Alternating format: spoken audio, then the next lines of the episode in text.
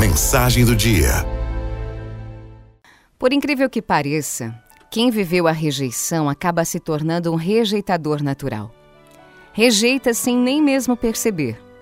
Torna-se uma pessoa crítica, severa, muito angustiada e em busca de regras para se basear e para enquadrar os outros. Quando alguém sofreu a sensação de ter sido preterido, e isso nem precisa ter acontecido de fato, basta que assim o tenha interpretado, ou ou ter se sentido pouco amado, pouco cuidado, o que fica é uma sensação do tipo: não gostam de mim do jeito que eu sou. Ou é preciso que eu me modifique, caso contrário, não serei aceito, não haverá lugar para mim.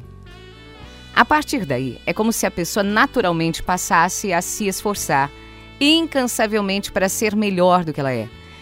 É como uma rejeição. Ela sente que precisa ser diferente do que é. A pessoa pensa assim: ser apenas o que eu sou não é bom o suficiente, não foi bom o suficiente para me amarem. E essa situação será vivenciada com muito sofrimento e com o medo constante de falhar e de não agradar.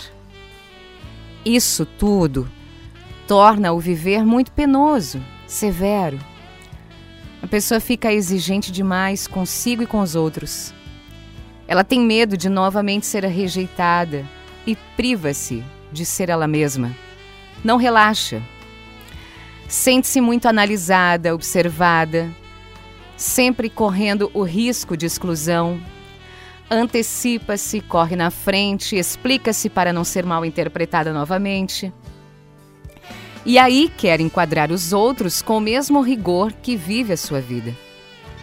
Ansiedade, angústia, perfeccionismo, síndrome do pânico, irritabilidade, insatisfação e até amargura podem ser palavras que façam sentido para quem viveu a rejeição, para quem é vivido por ela. É complexo. Várias são as reações que podem ocorrer de forma incontrolável e inconsciente: ciúmes, sensação de injustiça, desânimo, pensamento negativo, depressão.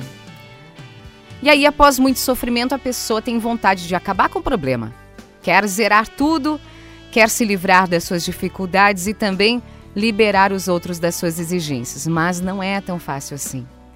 A pessoa terá que romper com vários medos. E por que isso é difícil?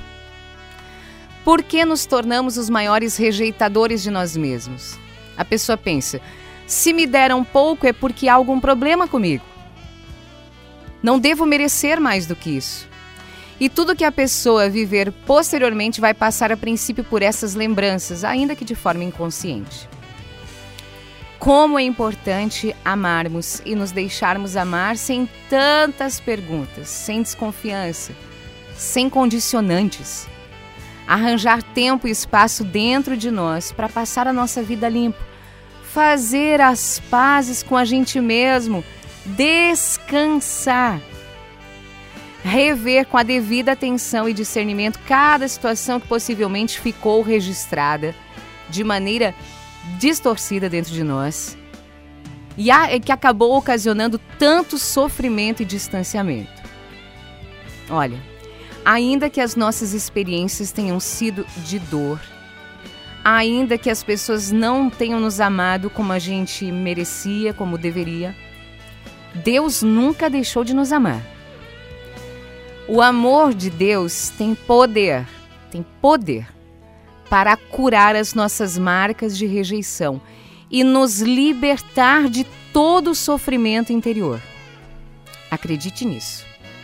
Para Deus não existe impossível. E Ele pode fazer novas todas as coisas, incluindo a minha e a sua vida.